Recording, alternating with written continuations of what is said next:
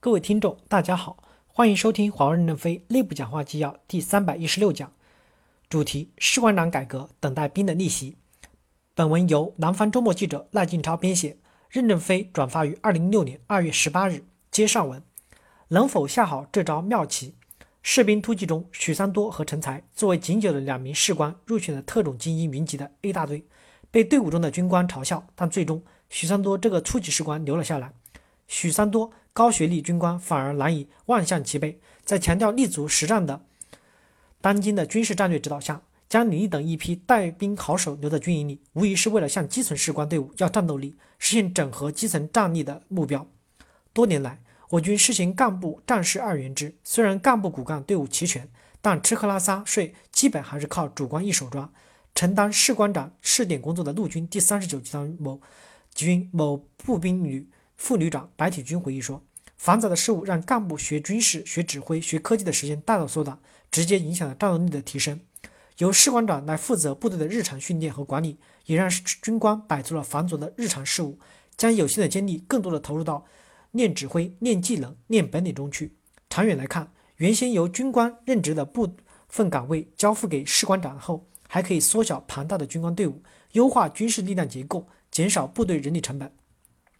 某海军舰队的一位军务科干事表示：“通过设立士官长，首先是实现喊了多少年却一直效果不佳的军官兵训练，军官和士官长两条管理路链条链路并行推进，有助于收获管理训练模式的科学化，作战能力提升的实战化。”沈阳军区陆军第三十九集团军军长张旭东表示：“带兵管兵制度的深化改革，必须紧紧贴近实战化这个中心，但实际操作中，士官长却也会遇到尴尬事儿。”李丽所在的旅作战二营三连的士官长唐宇在工作汇报时问：在连队列情境中，士官长该站在哪个位置？生活中的排长和士官长要如何敬礼？试点中，士官长岗位的职能范围与营连军官工作出现了交叉。根据试行办法，女士官长受旅团首长领导，与营长不直接构成领导指挥关系；营士官长与连长之间互不构成指挥领导关系；连士官长与排长之间同样如此，谁也不是谁的领导。这也造成了女士官长与营长、营士官长与连长、连士官长与排长之间的职责和权力的模糊，容易产生矛盾。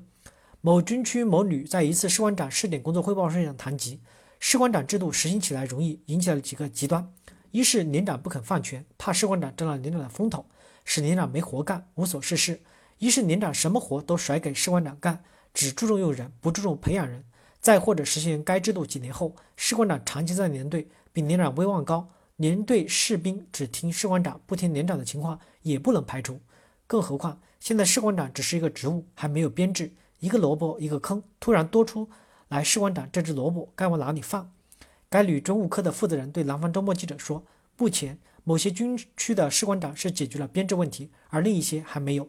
没有编制就意味着士官长只是一个临时的岗位。同样没有解决士官长编制问题的某海军舰队军务科干事说。”眼下我军的士官长改制度改革的帷幕一脚已被拉开，肯定会有磨合期，不然怎么叫摸着石头过河？海军某部宣传干事说，这场向士兵要战斗力的进军大业何时平稳落地，是李力最关切的问题。从国防部发言人耿彦生按照军委部署，前续士官制度改革工作今年还要进一步的扩大试点范围的话来看，至少可以肯定，这场大业不会戛然而止。感谢大家的收听，敬请期待下一讲内容。